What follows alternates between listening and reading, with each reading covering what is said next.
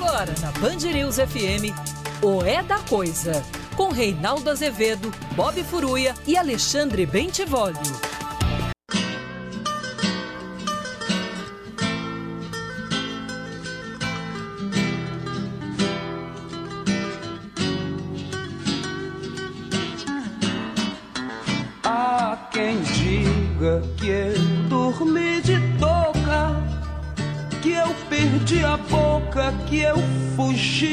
Briga, que eu caí do galho e que não vi saída, que eu morri de medo quando o pau quebrou.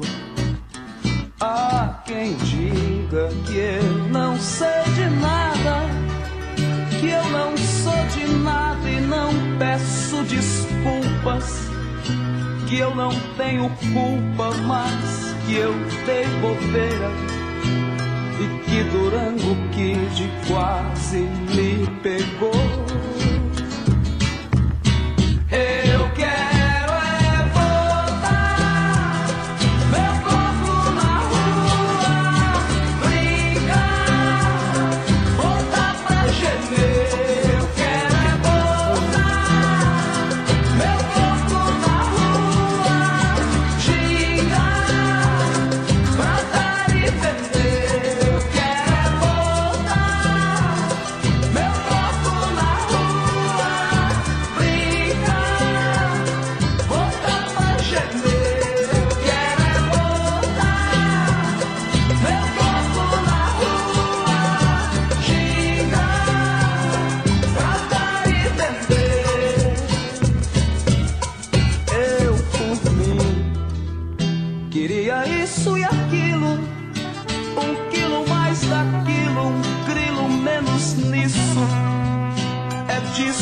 eu preciso, não é nada disso. Eu quero é todo mundo nesse carnaval. Boa noite, são 18 horas e 3 minutos no horário de Brasília e começamos ao som do grande Sérgio Sampaio, o outro grande que nasceu em Cachoeiro do Itapemirim em 1947, infelizmente morto em 1994, precocemente. Um grande compositor, um grande artista. E olha, essa música virou meio um chiclete, assim, tá? grudou, as pessoas conhecem, todo mundo conhece, mesmo a meninada mais jovem. Boa noite, Bob Furruia, boa, noite, Boa Bob noite. Beni. Boa noite. Agora, o Sérgio Sampaio tem uma obra impressionante que é praticamente inédita. Assim, é, ele foi considerado, digamos, um maldito da música brasileira, não se encaixou ali nos esquemas. é, quando eu digo esquema, não estou falando esquema criminoso, não é isso. Ele não encontrou um lugar, digamos, nas escolas da música brasileira tinha uma percepção muito pessoal do, do processo artístico, um cara muito culto, lido, conhecia muito poesia, né? Durante um tempo transitou entre os grandes da MPB, mas por temperamento ou o que quer que seja, as pessoas têm a sua própria lenda pessoal e nem sempre se adaptam ah, ao mundo que as cerca. E ele fez as escolhas dele. É, e durante um tempo sumiu, né? É, sumiu, sumiu mesmo. É, fez esse grande sucesso, né?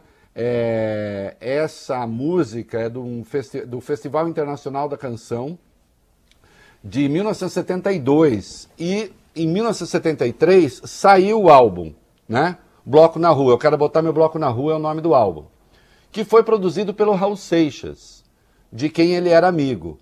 Aliás, antes disso, e nós vamos falar aqui ainda hoje, ou esses dias aí, ah, ele chegou a gravar um disco alternativo, né?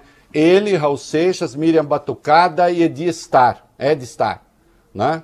Da sociedade, Grande Sociedade Cavernista, se chamava. É, depois vou contar essa história, porque o Raul Seixas foi demitido da gravadora, ele era produtor da gravadora, ele fez isso enquanto o presidente da gravadora tinha ido viajar. E ele acabou sendo demitido em razão desse disco, que tem ali algumas coisas experimentais muito bacanas. Nós, nós ouviremos uma música é, desse disco. É, o que tem, qual é a característica do Sérgio Sampaio? Basicamente, o seu desacerto com o mundo. Né? É, sim, vivíamos a ditadura, mas não era só isso. Esse desacerto dele se dá com a ditadura, se dá com as questões estéticas, é, uma dificuldade de convivência com os outros que, que transparece na música dele, e aí uma obra personalíssima que fica muito evidente. É, Há quem diga que eu não sei de nada, que eu não sou de nada e não peço desculpas, que eu não tenho culpa, mas que eu dei bobeira e que Durango Kid quase me pegou. E aí eu quero é botar meu bloco na rua, que virou uma expressão até. Muita gente ainda hoje diz, né? Ah, eu quero mais é botar meu bloco na rua, não quero saber. É, claro, tem uma referência ao carnaval, mas longínquamente é uma citação, até sem saber, de Sérgio Sampaio. E nós vamos ver que tem letras bastante impressionantes. Por exemplo, essa aqui, que é do disco de 1976, na verdade, álbum dele mesmo há três. Dois gravados em vida, né? depois um outro tem uma coletânea, nós vamos ver, e um que o, o, o, o Caramba, o Baleiro, como é que é o. Zé Cabaleiro? Zé Cabaleiro. Um que o Zé Cabaleiro resolveu reunir com músicas algumas gravações que ele tinha deixado, que ele não tinha deixado em disco, é, que são fantásticas. Aí foi lá, conseguiu trazer a voz dele para primeiro plano e incluiu instrumentos e ficou uma coisa muito bacana. Mas esse disco tem de acontecer, tem que acontecer, de 1976, tem uma música, Vólio Beni, que tem muito a ver com os tempos que a gente está vivendo né? É... Só que ele falou de cabras pastando, ele não falou de gado pastando. Mas poderia ser gado pastando também, né? Não. Gado pastando. Nesse, cabra, nesse, nesse caso é cabra pastando. Solta aí, Vale Bene, vamos lá. De um bando de cabras pastando, de um ninho de cobras me olhando, de herói, de poeta e bandido. Eu vejo um simples carneiro no pasto, cachorros latindo pra lua. E eu distraído sem medo, indo pela rua em tempo de ver os ponteiros que passam, que amam fechados nos quartos e pagam pecados a Deus.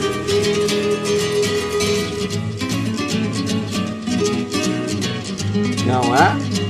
Tá lá. Eu tenho o dom de causar consequências, um ar de criar evidências. Um sapato novo no lixo, vem cá, vem me lembrar que eu venho de um bando de cabras pastando. Quer dizer, eu venho, eu pertenço a esse mundo em que estão as cabras pastando. Mas eu não sou as cabras pastando, nem o ninho de cobras me olhando. Eu vejo um simples cardeiro no pasto, cachorros latindo para a lua. Eu diria que é quase um retrato da nossa época, né? Eu tenho certeza que vocês, quem não conhece, vai adorar a obra de Sérgio Sampaio. Essa semana nós vamos ficar com ela. A única música conhecida, muito conhecida, é essa que vocês ouviram no começo. Eu quero botar meu bloco na rua. Tem mais uma que tocou um pouco, que o, o, o Luiz Melodia gravou, e depois é quase desconhecida. E vocês vão se surpreender com a qualidade musical e com a poesia de Sérgio Sampaio. Tá? A molecada, eu tenho certeza que vai gostar, vai curtir. Porque eu estou trazendo para vocês um cara da década de 60, 70, na verdade, que sumiu, que é quase inédito e que é moderno. Né? E que fez escolhas que eram as dele. Infelizmente, morreu em 94 de pancreatite, jovem, 47 anos né? Mas tinha deixado muita coisa inédita e tem ainda muita coisa inédita. Tá? Ainda muita música inédita que não foi gravada por ninguém. Eu acho que tem que procurar recuperar esse cara. Especialmente nestes dias. Né? Olha aqui, antes que eu entre no tema do editorial do dia, que é o nosso Cássio Conká, né? Aliás, uh, meninos, a gente cravou esse Cássio com K antes do Big Brother. É. Fazer o quê, né? Às vezes, né, Bob? É. Deus sopra no ouvido e fala, ó... Deus, povo pou, né?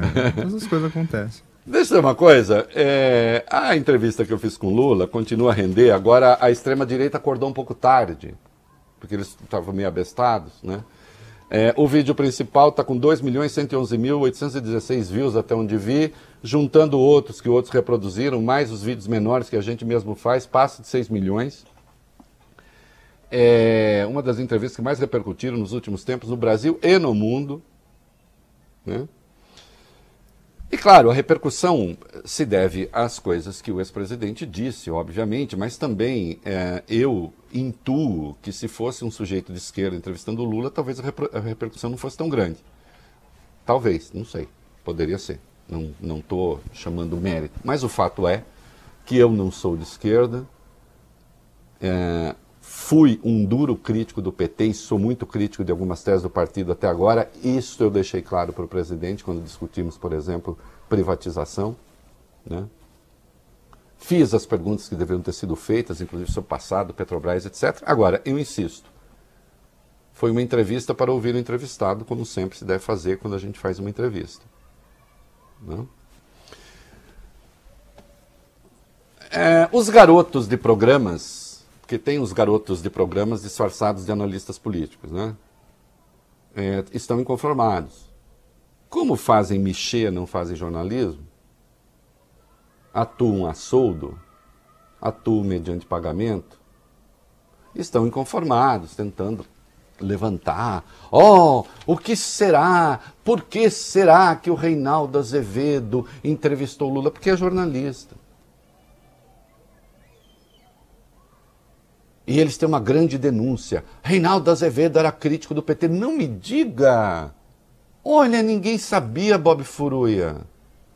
Descobriram agora. Oh. Eu não tirei vídeo meu nenhum do ar. Se deram sumiço nos meus vídeos, não fui eu.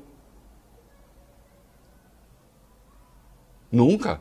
Nem tirei coisas do, do, do, Meu blog continua no ar. Desde 2006. Tá tudo lá. Mas o que dói é justamente isso, né?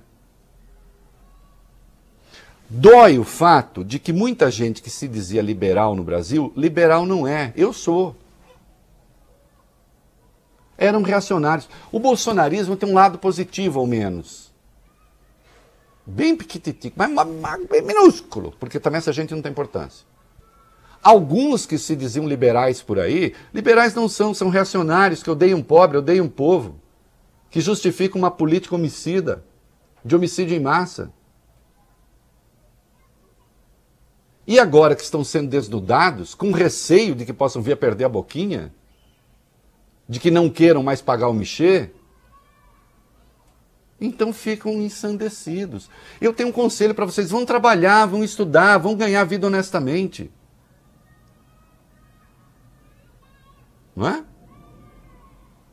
Deixa eu dizer uma coisa: dura é bater em governos. Elogiar governo é a coisa mais fácil do mundo. Eu sei isso durante 13 anos de petismo. Estou vendo agora no bolsonarismo. Aí levantam suspeitas. O que você é? Vai ver que o PT está me pagando. O PT está cheio de grana, não é isso? Eu não quis pedir dinheiro do PT quando o PT estava no poder. Eu resolvi pegar agora que o PT se danou. E tem uma coisa, ô, seus vagabundos. Eu fiz um desafio no ar que eu vou repetir agora. Não a vocês, porque vocês não sabem ler nada, não sabem nada, não conhecem nada, né? Escreve, falam o que mandam falar. Falam e depois vão receber o cheque. Não, estou falando de outra coisa. Eu fiz um desafio ao Sérgio Moro na entrevista. Eu fiz um desafio ao TRF4 na entrevista. Eu falo com gente graduada, não falo com vocês. Eu fiz um desafio à quinta turma do STJ. Citem as páginas da sentença de Moro em que aparecem as provas contra o Lula. Agora, porque eu não sou de esquerda, porque eu muito dificilmente votarei no PT no primeiro turno, é claro que depende do elenco. E no segundo também depende de quem está do outro lado. porque não sou de esquerda, porque não tenho compromisso nenhum com o PT. Então eu deveria ter lido a sentença, não ter encontrado a prova e ficado quieto. Não, isso quem faz é quem, em vez de jornalismo, faz programas. Eu não faço. Né? Eu pago o preço das minhas convicções. Não importa quem esteja no poder. É simples. Eu sei que é difícil de entender. Que muitas vezes o sujeito alçado do nada, a celebridade que vai desaparecer daqui a pouco, porque não tem consistência, tem, tem porcaria na cabeça. E aí, muita gente está desesperada com a possibilidade de que o Bolsonaro possa não se reeleger, e aí a boquinha some. E aí teriam que realmente ganhar dinheiro com jornalismo. Mas aí que tá, né? Aí vai ficar difícil. Ó, um conselho: relaxem, vão trabalhar, vão estudar, tentem ganhar vida honestamente. É possível. Quer dizer, tendo algum talento, é possível. Né? E insisto, Ainda que o jornalismo, e isso é mentira, fosse um grande palco em que todo mundo trabalha soldo, ainda que fosse isso, e não é,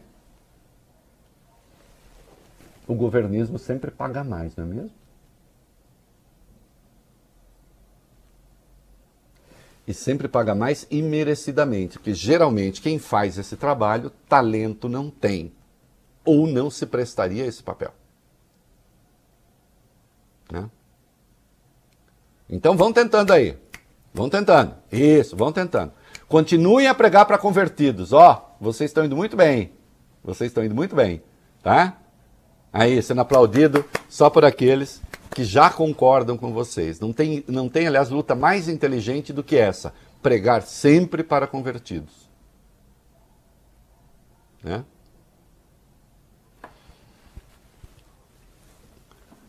Olha, vocês estão perdendo. E essa é a razão do desespero. Né? Deixem os outros em paz, façam o trabalho de vocês. Né? Tá bom? É isso aí. Ah, e que mania, né? Essa gente tem sempre um senhor que os ajuda que não aparece. Isso tem nome, né? Oh. Vamos falar um pouquinho do Cássio com K? Vamos falar um pouquinho do Cássio com K. Na sexta-feira, o mundo foi surpreendido. Bob Furuia, se hum. alguém desse mais importância ao Cássio Conká do que ele tem, a gente diria: o mundo foi surpreendido uhum. né? por uma liminar concedida pelo Cássio Nunes Marques o Cássio com K, desde sempre nesse programa, ainda pré-Big Brother, liberando o funcionamento das igrejas e templos, etc. Mas o Bob, ele é uma pessoa conscienciosa, tá? Ah. Não é assim, não é liberou geral. Tem que usar máscara, hum. tem de ter álcool em gel nos Sim. estabelecimentos Uhum. e ocupação de apenas 25% do, dos templos. Específico. Portanto, Vólio Bene, o ministro está partindo da premissa de que a aglomeração propaga o vírus, certo? Sim. Se ele estivesse convicto de que não, Bob, ele diria não precisa de máscara, Uhum. não precisa de álcool em gel e nem precisa ter limite de ocupação. Sim. Então, a premissa da decisão dele é aglomeração sem cuidado propaga o vírus. Calma que eu já vou entrar no mérito técnico, eu estou aqui no- na questão filosófica. Aí cabe a pergunta: Senhor Cássio com K, são milhares de templos Brasil afora. Quem é que vai verificar a eficácia da norma que ele estabeleceu, Bob? Ninguém. E nós vimos uma igreja, pelo menos, porque eles botaram na internet, a Igreja Mundial do Poder de Deus, acho que é isso. É, é aqui só estou citando porque está na internet. Nós vimos um templo lotado. Né? E, obviamente, sem cumprir os 25% do que o Cássio estabeleceu. Então, atenção para a questão importante.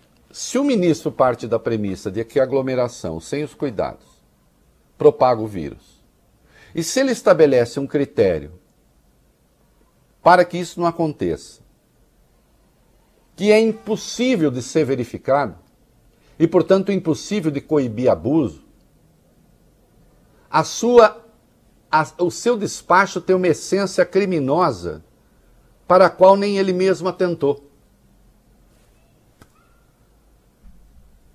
Entenderam o raciocínio? Porque é, é fundamental, então, não haver ocupação de mais de 25. Mas quem verifica? Ninguém. Logo, a premissa que embasa sua decisão não está sendo cumprida ad nutum, já no nascimento.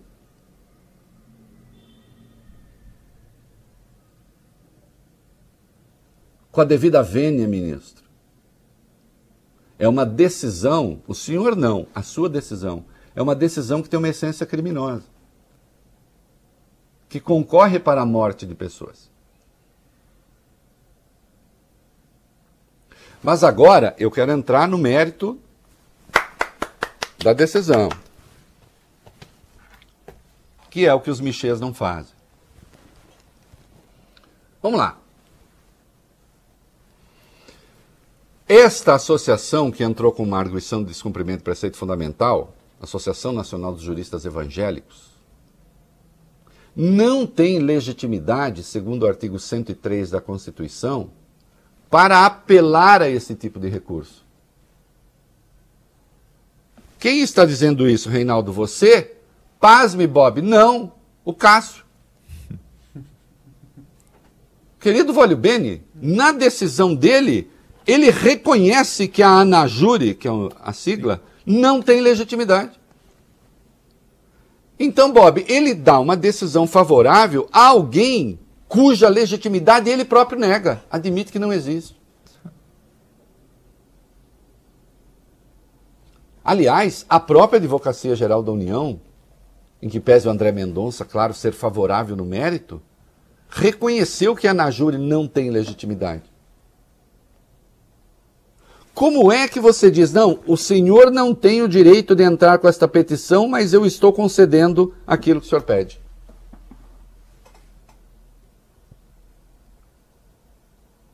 Só isso? Não, ele fez outra esquisitice. Ele fez outra esquisitice.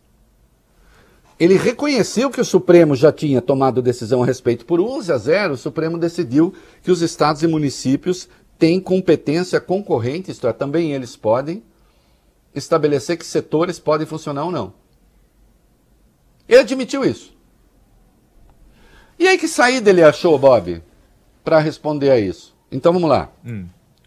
Não tem legitimidade uhum. e esse Supremo já tomou uma decisão a respeito. Aí ele lembrou uma decisão da Suprema Corte Americana. Uhum. E aí disse: como é, o direito americano tem influência no Brasil, então concedo a liminar. Nunca se viu nada parecido. Nunca se viu nada parecido.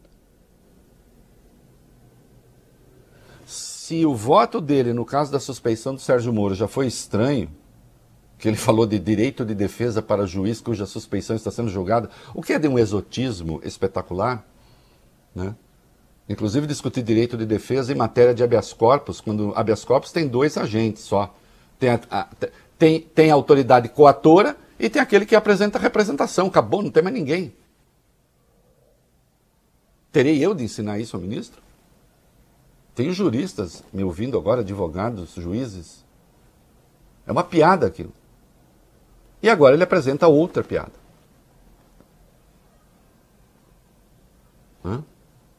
Então, atenção, esta sentença, essa sentença, essa, essa liminar, ela é essencialmente ilegal.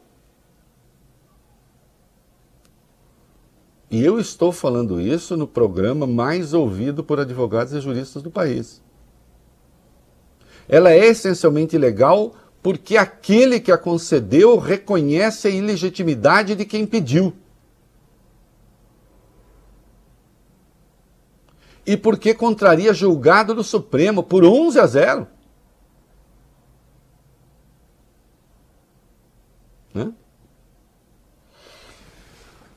O ministro Gilmar Mendes, a, a distribuição de processos está uma bagunça no Supremo. O ministro Gilmar Mendes também estava com uma DPF pedida pelo PSD contra decreto aqui do governo de São Paulo que é, determinou o fechamento dos templos, das igrejas. O Gilmar Mendes, obviamente, não atendeu ao pedido, portanto, disse vale o decreto de São Paulo, escreveu: Quer me parecer apenas uma postura negacionista, quem, quem quer acabar com isso, é uma ideologia que nega a pandemia que ora assola o país. O ministro lembra os números. O decreto do Dória não foi emitido no éter, mas sim no país que, contendo 3% da população mundial, concentra 33% das mortes diárias por Covid-19. A soma de mortos do país, em março, corresponde a, a de 69 países. E diz ele: o decreto do Estado de São Paulo, de maneira nenhuma, impede que os cidadãos respondam apenas à própria consciência em matéria religiosa. Por um acaso se está impondo alguma religião? Por um acaso? Obviamente não. Hã? Então, que se note, agora, com essa decisão do Gilmar Mendes, que ele pediu para que seja levada a plenário, ao pleno, o presidente Luiz Fux do Supremo já marcou para quarta-feira e, obviamente, se vai decidir junto essa questão do Gilmar e do Cássio. Agora, eu considero é, bastante vergonhosa esta liminar do Cássio e não encontrei nenhum jurista, nenhum advogado respeitáveis. Quando eu digo respeitáveis, é que tenha currículo para fazer uma avaliação como essa que justifique aquela soma de aberrações que está ali. Então, não tenho dúvida de que isso vai cair. Tá? Mas agora, há uma outra questão que eu quero colocar aqui, que vai ser o Gustão segundo vídeo. Por que o Bolsonaro faz isso? Por que o Cássio faz isso? Será que o Cássio não sabe que ele vai perder? Tem certeza absoluta que ele vai perder. Creio eu que de 10 a 1. E o 1 vai ser o voto dele. O Bolsonaro está defendendo essa tese. Naquela live do Cafofo do Osama que ele fez na quinta-feira, ele tratou desse assunto vai perder também. Ele sabe. Mas por que, que ele está fazendo isso? Porque na cabeça dele, ele ganha ganhando e ganha perdendo. Se os templos se mantivessem abertos, ele diria: Ó, oh, foi graças à minha intervenção e tal, e falaria para esse público que infelizmente defende isso. Perdendo como vão, qual vai ser a campanha? Tá vendo? Eles, os autoritários, não permitem que os templos funcionem, agridem a liberdade religiosa, impedem a palavra de Deus, etc. e coisa e tal. E fala para um público específico. O nome que isso tem, populismo da morte, é como eu chamo. Necropolítica, como tem sido chamado por aí. Você usa a morte como cabo eleitoral. Opondo aos riscos de contaminação a fé, como se a fé pudesse fazer frente ao vírus. Uma coisa é você entender, e eu sou católico, é você entender, e poderia ser qualquer outra coisa, é entender a fé como um conforto. Né? Uma, uma forma de pacificação espiritual. aquilo que lhe dá força para aguentar o sofrimento, que estimula a resiliência. Outra coisa é você permitir práticas que comprovadamente concorrem para a expansão do vírus. E não, não se trata de uma questão individual apenas. Porque diria Albert Camus, no mito de Sísifo, né? no ensaio do mito de Sísifo. Momento cultural. Ele diz assim: o suicídio, a única questão filosófica verdadeiramente séria, decidir se eu continuo ou não vivo, é a primeira de todas as decisões e tal. Obviamente, é, eu acho isso é, horrível, e já vou falar um pouco da Bíblia daqui a pouco, né? Porque também essa gente esquece a Bíblia, né? Faz de conta que gosta da Bíblia. Usa a Bíblia só para oprimir, nunca para libertar, né? Mas vá lá que fosse uma questão pessoal. O homicídio não é uma questão pessoal, especialmente do ponto de vista de quem morre. Essa gente que participa desses, dessas aglomerações depois pega transporte público, vai trabalhar, convive com outras pessoas. Não é pessoal a coisa. Tem uma dimensão pública. E isso precisa ser visto. Agora, Bolsonaro, quando sabe, quando insiste numa tese sabendo que vai perder, está investindo no seu eleitorado, tentando compactar o seu eleitorado, dizer, estamos juntos aqui. Como uma estratégia para ver se garante a sua presença no segundo turno. E Cássio Conká faz pela segunda vez o seu juramento de fidelidade àquele que o alçou a ministro. Muita gente diria, puxa vida, mas isso depõe contra a independência intelectual dele. É verdade. Mas para isso, a independência intelectual deveria ser um valor para ele. Mas é? Foi sendo intelectualmente altivo que ele chegou lá? Ele nada mais faz do que ilustrar os critérios que o alçaram à condição de ministro. É compreensível. Então, isso é uma estratégia. Neste caso, perder é uma estratégia porque há uma vitória nessa derrota. Ah, então o Supremo deveria fazer o jogo deles? Não, de jeito nenhum, porque isso mata pessoas. O Supremo tem que fazer o que está fazendo. Segundo vídeo.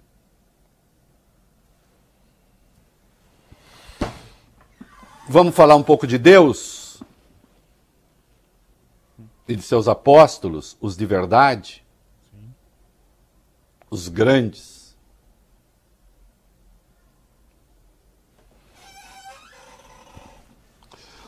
Ô, Vale Bene, vai achando para mim aí 1 Coríntios 3, 16, 17. Primeira epístola de Paulo aos Coríntios, capítulo 3, versículos 16 e 17. Acha aí, daqui a pouco eu te peço. Tá bom. Por que eu estou falando isso? Sim, a igreja, o espaço da igreja é importante porque representa a comunhão do povo de Deus. Mas que fique claro, tanto no Velho Testamento como no Novo Testamento,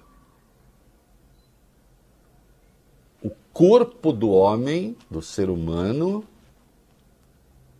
é que é o templo de Deus verdadeiro, Bob Furoia. Por isso Deus é onipresente, inclusive. Uhum. Por isso o judaísmo considera o suicídio uma abominação e também o cristianismo. Porque significa uma violação daquilo que pertence a Deus, que é o corpo do homem.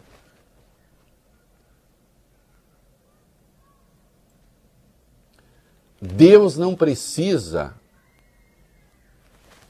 o tempo todo de templo. O templo de Deus é o nosso corpo. Achou aí, Vale Bene? Achei. Tá aqui na mão. O que é que diz São Paulo na primeira, na primeira epístola aos Coríntios, capítulo 3, versículos 16 e 17? Eu desafio qualquer padre, qualquer pastor a dizer que não é isso. Vai, lê para mim. Não sabeis vós que sois o templo de Deus e que o Espírito de Deus habita em vós? Questiona primeiro.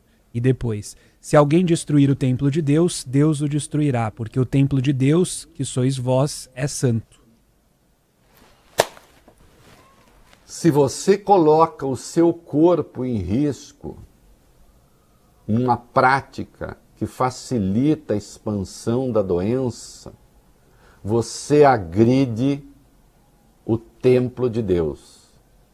Agredir o templo de Deus é participar de práticas arriscadas e pôr a vida dos outros em risco e em perigo.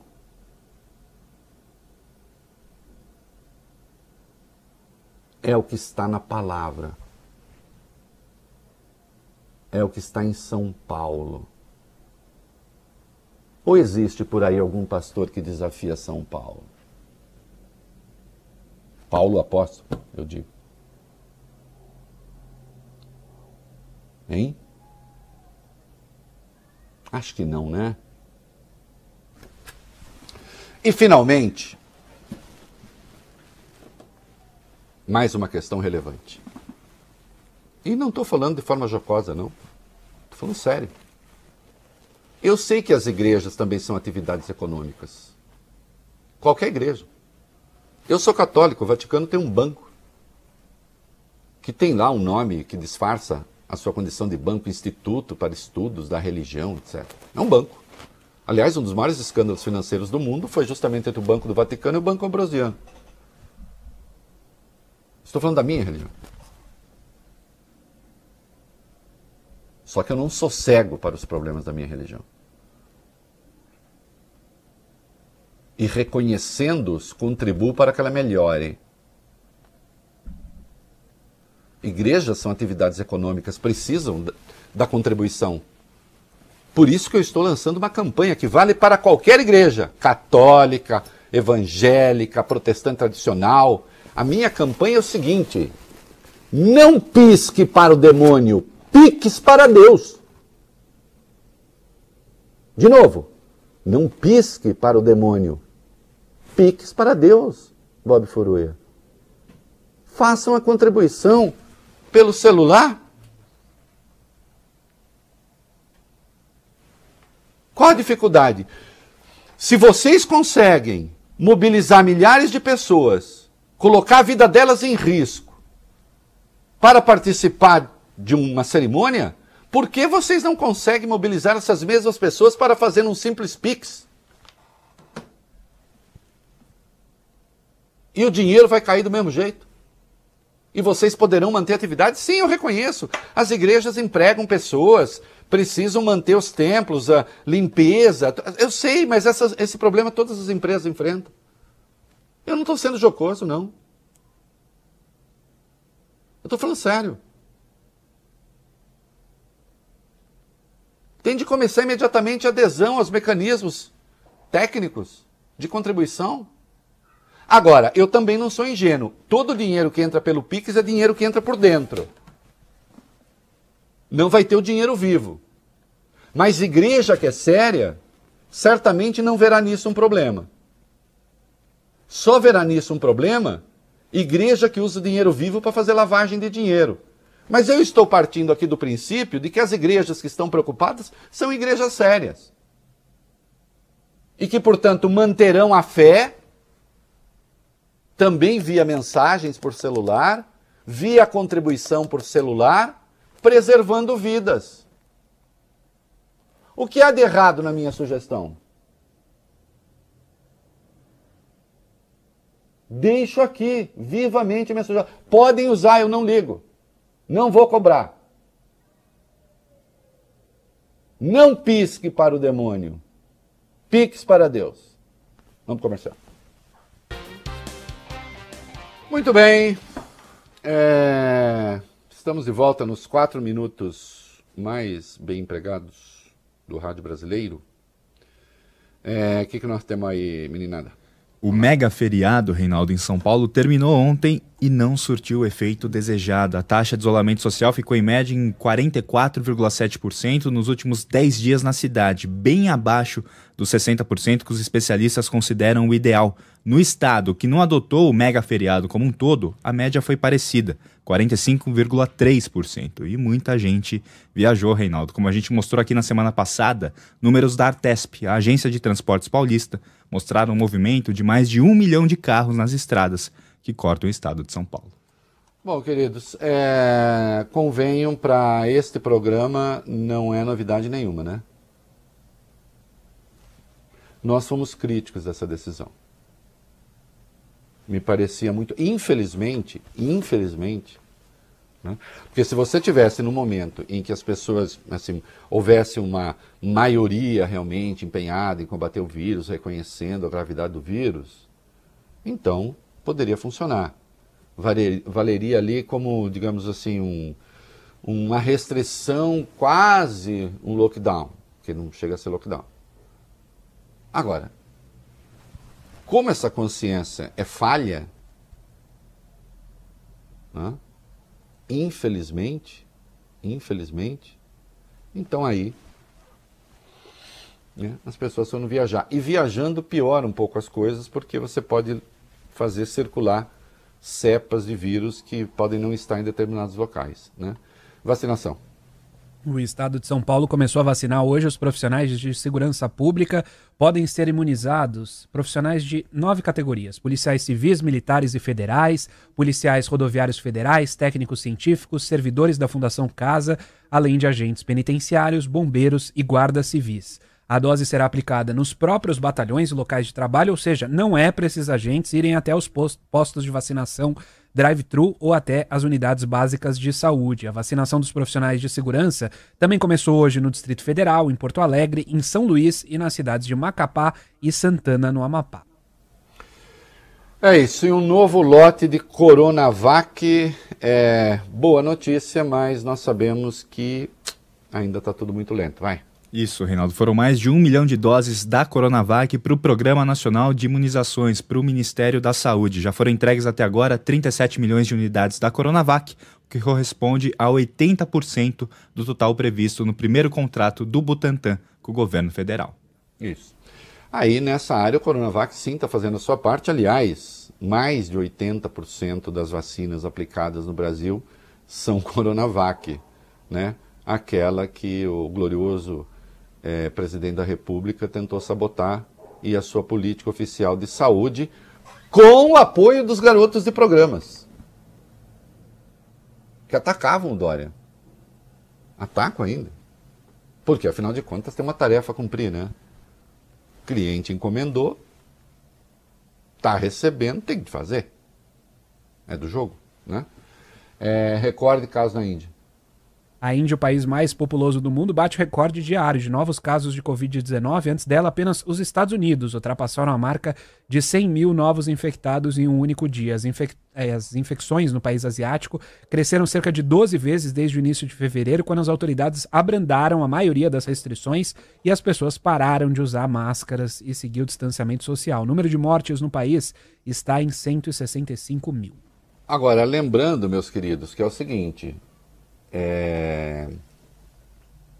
Vocês vejam que são números. O, o Brasil está perto de 100 mil contaminados por dia. Tem quase o dobro de mortes. Né? É o dobro de mortes.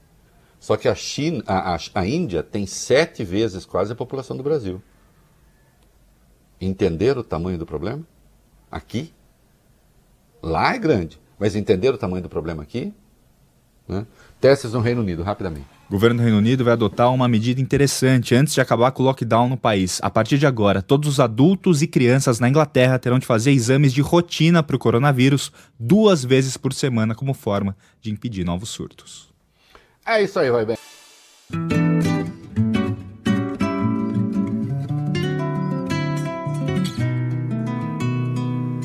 Os pés na lama e venha conversar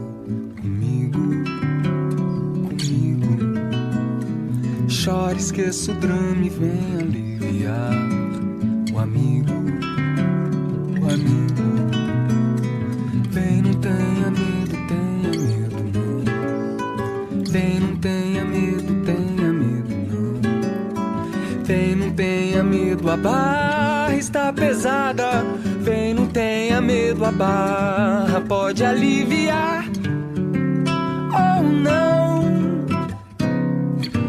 As pessoas são os lindos problemas. Eu posso até acreditar.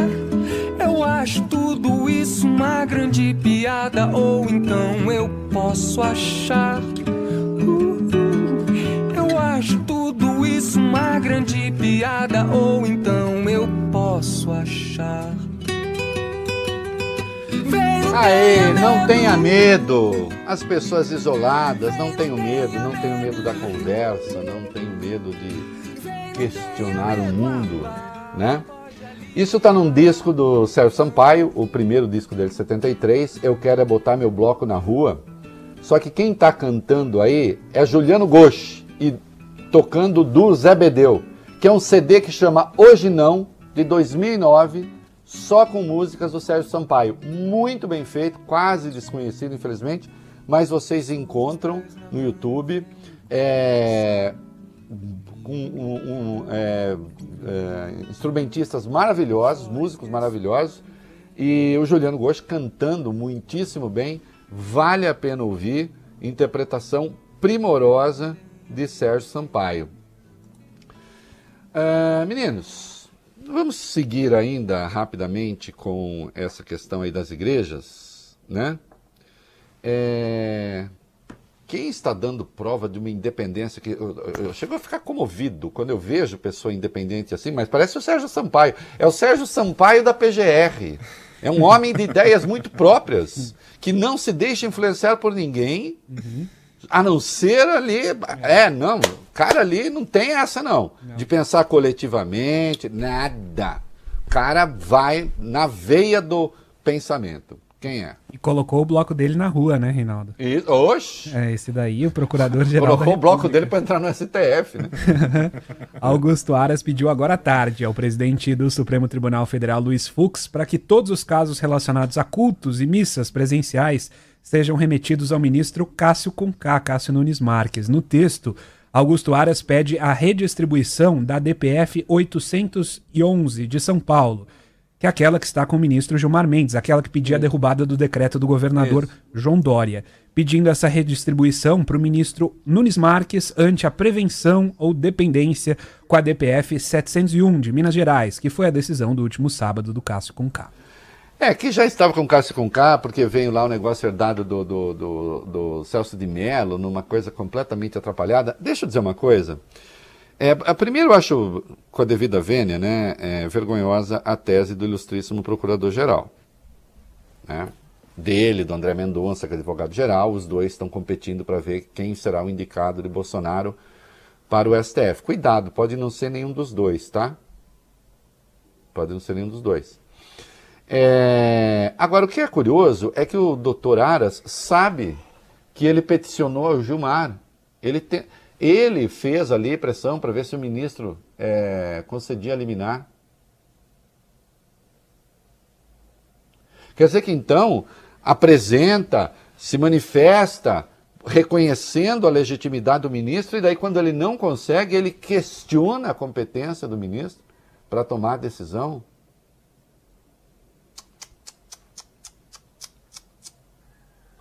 O doutor Aras é um crítico dos desmandos da Lava Jato. E tem muito bobalhão que acha que eu sou do tipo que faz esse tipo de aliança mental, assim. Ah, ele é crítico da Lava Jato, então ele é meu aliado.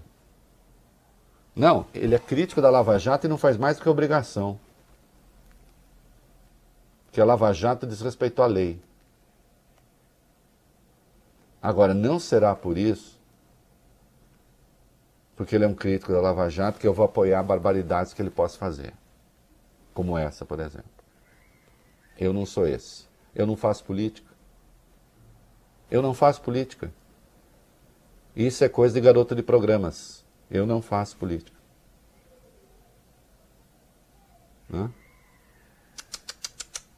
Está criticando a Lava Jato? Faz muito bem, é obrigação. Agrediu a lei. Está fazendo essa miséria aqui? Vai ser criticado. Também o vice-presidente da República decidiu. É outro homem assim, a gente olha nele e fala, tá aí um cristão inquestionável. Um. Hamilton Mourão, Reinaldo, disse que é possível sim receber fiéis com segurança. Além disso, o vice fez uma comparação com as festas clandestinas. Disse o seguinte: É diferente de balada, essas festas clandestinas que acontecem. Não vou colocar no mesmo nível isso aí, são atividades totalmente distintas. Uma é espiritual e a outra é corporal, vamos Ah, assim não dizer. Me faça morrer de vergonha. O senhor, ainda bem que o senhor não lutou nenhuma guerra, né? Ainda bem que o senhor não lutou nenhuma guerra. Senão, antes de atacar, o senhor faria um juízo moral sobre o inimigo. Já imaginou? Hein? Não, ô, Bob, não, não, não, não. Não vamos responder porque esse inimigo, ele é moralmente superior ao outro. Perdeu. Ô, Vice, acho que foi a coisa mais tola que o senhor já disse. Do ponto de vista do vírus, não faz diferença nenhuma. Ou o senhor acha que o vírus fala, opa, aqui é espiritual? Não, aqui não, aqui é espiritual. Ah, quando é balada, fala, ah, aqui não, moçada tá enfiando o pé na jaca. É, agora eu vou. Vice-presidente. Vice-presidente, não me mate de preguiça. Estimule a minha inteligência. Não me faça tomá-lo por um tolo, porque o senhor tem que falar alguma coisa. Do ponto de vista do vírus, não há diferença, senhor. O que o senhor está dizendo aqui é que o vírus diferencia aglomeração espiritual de o que o senhor chamou de aglomeração corporal. E de resto, acho que o senhor nunca foi abalada, né? Eu não sei como é que era balada no exército, mas a gente pode ir à balada sem ter isso que o senhor chama aglomeração corporal. Sim. Pode até ter, Bob. É, às Você vezes. fica ali na balada, depois você fala para a pessoa, vamos fazer uma aglomeração corporal. Se bem que aí pode se chamar até de um é, concerto corporal, porque aglomeração supõe mais de um, né? Já é um, já é meio coisa da fusarca, né? Isso. Aglomeração, já é... Pode ser que aglomeração já- aconteça. Pode ser que aconteça, mas não. É, Normalmente pode não. ser. Né? Não. Então, Não. é assim, senhor. A gente pode fazer uma, pode ir a uma balada, por exemplo, e sair sem aglomerar com ninguém. Nem fazer conjunção com ninguém. Simplesmente vai à balada para dançar. Acontece. Não sei como é na caserna. Vice-presidente, falando sério, não faça isso não. Não faça isso não, porque o senhor é um general de quatro estrelas, da reserva, eu sei. E eu pergunto de novo. Estou eu do lado de cá, nós, né? Estou na sua tropa, tá? Vice, fazendo de conta. E o senhor comandante.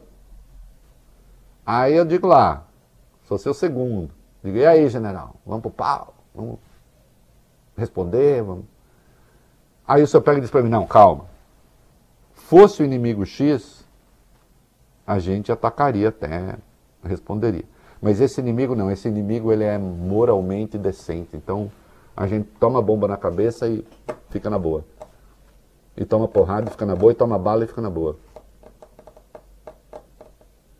Se o senhor encontrar alguma falha na minha metáfora, pode me mandar um e-mail que eu me corrijo.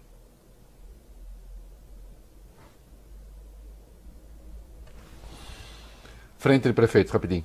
Quem também pediu providências contra a decisão do ministro Cássio Conká foi a Frente Nacional dos Prefeitos. O presidente do grupo, Jonas Donizete, disse que a decisão, que decisão judicial é sim para ser cumprida, mas pediu que o ministro Luiz Fux se manifeste sobre qual deve valer, a de Nunes Marques ou a do plenário da Corte. Aliás, já deveria ter se manifestado, a Prefeitura de Belo Horizonte pediu isso, o Fux foi tão rápido para proibir a entrevista do Lula aquela vez, poderia ter sido rápido dessa, mas tudo bem, quarta-feira agora a, a decisão do Gilmar vai a julgamento no pleno e tudo terá de ser julgado. As igrejas mesmo assim não abriram. Hum. Isso, apesar dessa decisão do ministro, teve muita igreja que não abriu ontem. A Arquidiocese de São Paulo, por exemplo, manteve a recomendação para que as igrejas católicas da cidade não recebessem fiéis durante as missas. É, e também entidades de igrejas protestantes eu vi contra, poucas igrejas abriram, inclusive em Belo Horizonte, onde o Calil tentou, Alexandre Calil tentou resistir, o Cássio Conká ameaçou ele com cadeia, imagina com polícia, né?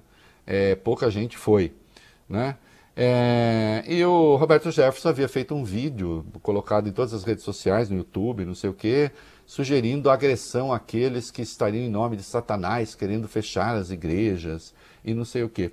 Me chegou um negócio aqui de um sujeito aí dizendo que só os canalhas não reconhecem que as igrejas já dispõem de mecanismos de pagamento eletrônico. Ah, já dispõe de mecanismo de pagamento eletrônico? Então, realmente não precisa da presença dos fiéis lá para isso? Então precisa da presença dos fiéis lá para quê? Só para transmitir vírus? Hein? Como é que se justifica isso biblicamente? Como é que você justifica isso sem transgredir Paulo o apóstolo? Tá achando que está falando com tolo? E de resto, todo mundo que conhece, que estuda a área, sabe que circula muito dinheiro vivo. Também. Que é mais difícil contabilizar. Não estou fazendo acusação nenhuma, estou lidando com questões de fato. Agora, em estando tudo eletrônico, parabéns, vocês não precisam dessa presença. Ninguém precisa. Não precisando, preservem vidas. Deixem que Deus cuide das pessoas na sua morada, que é o corpo das pessoas. Sem sair propagando vírus. Porque, infelizmente, lembrando do vice de agora há pouco, o vírus não distingue quem faz aglomeração espiritual do Bob Furuia, que gosta de fazer aglomeração corporal. Vamos para os comerciais. Meninos, o inglês tem um superlativo muito pouco usado, que é o the best test, né? Ah. E nós vamos para os dois minutos mais, os quatro minutos mais bem empregadíssimos, Valdir. Quatro. os quatro minutos mais bem empregadíssimos do rádio brasileiro. Vamos lá. Recorde. Projeção feita, então, Renato, pelo Instituto de Métricas e Avaliação em Saúde da Universidade de Washington afirma que o Brasil pode encerrar o mês de junho com quase 563 mil mortes pela Covid. E somente em abril a estimativa de 100 mil. E atenção, essa é a estimativa mediana, tá? A para o alto passa de 600 mil. Só para deixar isso claro. Está lá no site da Universidade de Washington. E o que está prevendo o Dimas Covas? O diretor do Instituto Butantan diz que o Brasil deve bater a marca de 5 mil mortes pela Covid-19 em um único dia. Essa declaração foi em uma entrevista ao jornal Valor Econômico. É, isso ele está falando aquelas 5 mil mortes no, ah, no, na, em 24 horas, o que dá na mesa, porque quando você fala 24 horas, pode ter sido naquele dia, mas foi um pouco antes, só saiu a confirmação depois de que a pessoa estava contaminada. É a mesma coisa, que tem alguns imbecis aí que tentam falar, oh, não é bem isso. É bem isso, sim. Né? Não obstante, o nosso mestre tem a receita para tudo, o Bob Furuia. É, o presidente Jair Bolsonaro voltou a defender hoje o que ele chama de tratamento precoce, hidroxicloroquina, azitromicina e vermectina. Publicou um vídeo nas redes sociais do prefeito de Chapecó, João Rodrigues, prefeito que defende esse tratamento. É questão eleitoral, de novo, é necropolítica. Ele se abraçou a isso. Os seus fanáticos na internet querem ouvir isso. Não funciona. E daí? Né?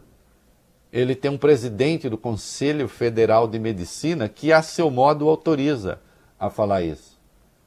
Que a lógica é a seguinte: ah, já que não tem remédio, tenta isso. Médico é livre. Né? Então, atenção: se o seu médico falar, doutor, eu faço o quê? Estou com Covid, dá três pulinhos. É igual tomar cloroquina.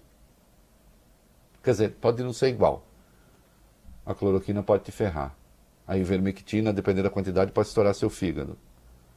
Os três pulinhos não resolve, mas também não piora a sua situação. E a nebulização com cloroquina? O Ministério Público do Rio Grande do Sul e a Polícia Civil investigam o caso de um paciente com Covid-19 que morreu após receber tratamento de hidroxicloroquina por nebulização na cidade de Alecrim, no noroeste gaúcho. É o quarto caso de paciente que morre após a aplicação desse método. No fim de março, foram três pessoas no município de Camacuã. Gente, é inacreditável, assim, é inacreditável que é uma loucura que contamina, parece, mas é, é, é o, o, o, o Valio Benny, o Bob, é Walking Dead. Sim. Parece que as pessoas levam uma mordida e ficam loucas. Eu nunca, eu nunca vi o Walking Dead, mas me con- consta que é isso, não é isso? Leva uma mordida e fica tanto. É, fica, filme de zumbi no geral é assim. E vira zumbi? É. Uma lá usa o troço, três pessoas morrem. Tá bom, pode não ter sido disso, mas não, não, não, ah, virou uma advertência e tanto, não? Ah, vai outro e usa também. Que, que é medo de que o mito esteja errado, meu Deus? Faltam doses. Ah. Com o ritmo lento, a vacinação do chamado grupo prioritário no país, mais ou menos 77 milhões de pessoas, ainda vai demorar uns cinco meses, é o que aponta o levantamento do jornal Estado de São Paulo. Infelizmente. Agora, vocês querem ver quando é, você recebe uma crítica que vale por um elogio? Eu, nós vamos para 18, né? Vocês querem ver? A crítica vale por um elogio. Porque quando alguém que tem um comportamento tirânico dentro dos limites do que a democracia permite recebe o elogio de um, recebe a crítica de um ditador, obviamente fica parecendo que é menos ruim do que é. Hum? Vai lá. O ditador da Venezuela, Nicolás Maduro, subiu o tom das críticas ao presidente Jair Bolsonaro na pandemia. Ontem, durante um balanço das ações do governo, Maduro começou a falar do brasileiro. Aspas para ele: É um desastre. A variante brasileira deveria chamar-se a variante Bolsonaro, porque ele é o culpado por abandonar o seu povo e por ser louco, insensível, um psicopata. Não lhe dói o povo do Brasil, não lhe dói nada. A ele só interessa a sua loucura. Vejam a situação que ele meteu o Brasil e a humanidade. O Brasil é o epicentro mundial das variantes mais perigosas e da expansão do coronavírus. Essa é a verdade. Atenção, o, o, o Maduro não está falando nenhuma inverdade. Exceção feita a um juízo de valor ou outro aqui, são questões objetivas essas. O problema é vir da boca de quem vem, né? Evidentemente, Bolsonaro, ao ouvir isso, aplaudiu de pé. Não é isso? Assim é o mundo, né? E assim segue o desconcerto do mundo. É isso aí, Valbene. Quando a gente acha que já chegou, eles já chegaram ao limite, né? Uhum. Eles dão mais um passo. Vamos lá, vai. Vamos lá, Reinaldo. Sete procuradores da extinta Força Tarefa da Lava Jato no Paraná enviaram um documento ao Supremo pedindo a anulação da suspeição de Sérgio Moro no caso do ex-presidente Lula. Segundo os integrantes do Ministério Público Federal, a suspeição não poderia ter sido julgada pela segunda turna, mas sim deveria ter sido julgada pelo plenário, pelo Pleno do Supremo. Além disso, levantam novamente a tese de que a incompetência da 13ª Vara Federal torna nulo o julgamento da suspeição. Os procuradores também se manifestaram sobre o julgamento do dia 14 de abril no Supremo, que vai discutir as anulações das condenações de Lula. Para eles, para os procuradores, os processos deveriam voltar à fase de recebimento da denúncia.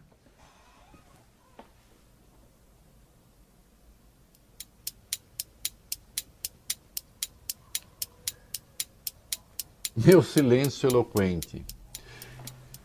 Vocês não têm. Quem não conhece um pouco meio jurídico não sabe o tamanho dessa aberração. Atenção, o que foi julgado ali foi um habeas corpus. Habeas corpus tem duas partes. Tem a autoridade coatora, como a gente chama, aquela que toma a decisão, que no caso é o STJ, porque se está contestando uma decisão do STJ. Então o habeas corpus tem, de um, numa ponta, a autoridade coatora e na outra ponta o impetrante, que é a defesa do réu. E só. Não tem mais nada. Atenção, nem o Sérgio Moro é parte nesse negócio.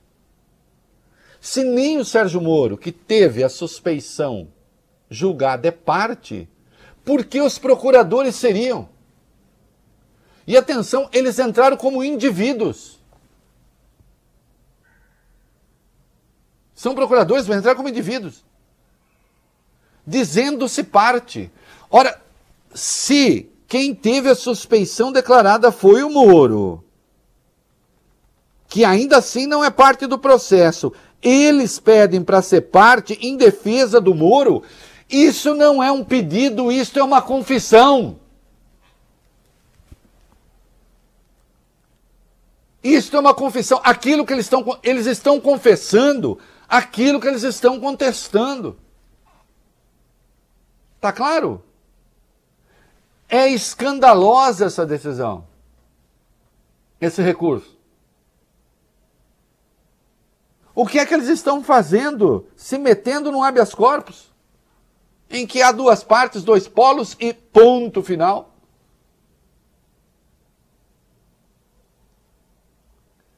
Nunca se viu nada parecido, acreditem.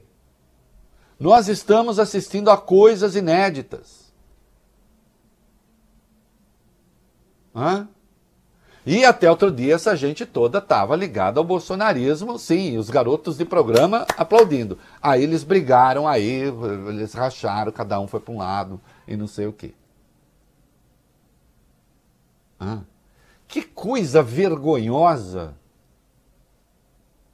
Que coisa vexaminosa! Merecem ser ignorados até pelo Supremo, dado o esculacho e o vexame. É isso aí, vai bem. Dois, vai. Dois. Nos dois minutos mais bem usadíssimos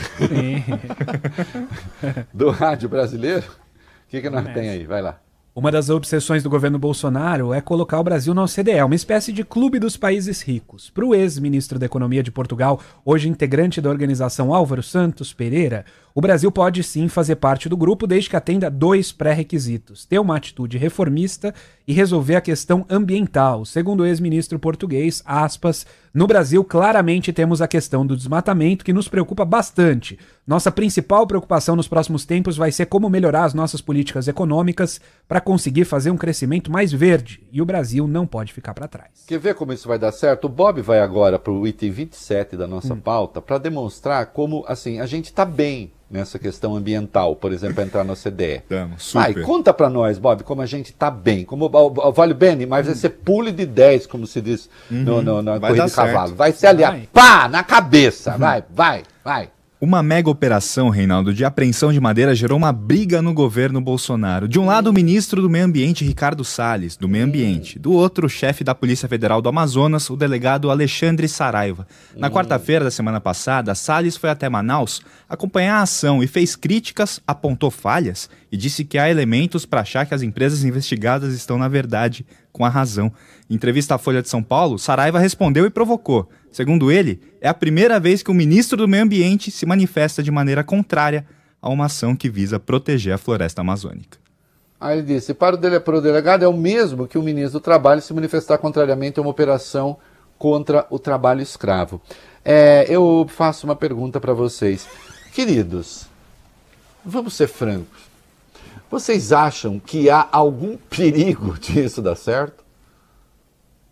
Né? Como diz um amigo meu, não há o menor perigo disso dar certo, abusando de uma linguagem irônica, obviamente.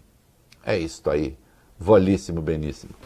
Uma música, obviamente, irônica, né?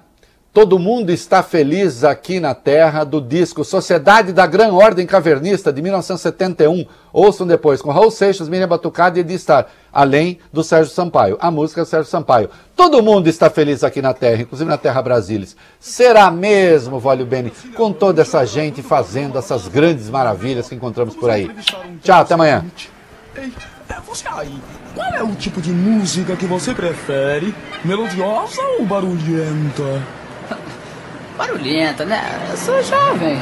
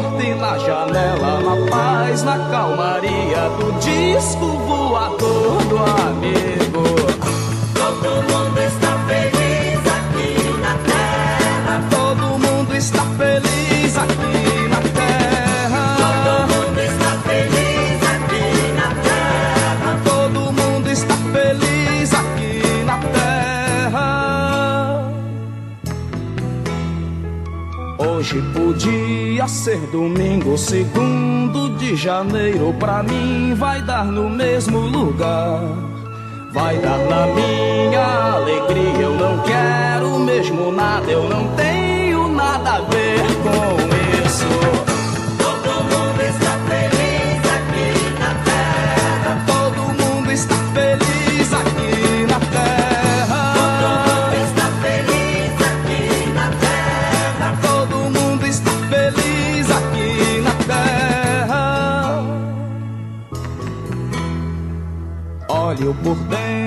das vitrines. Você ouviu o É da Coisa na Band News FM.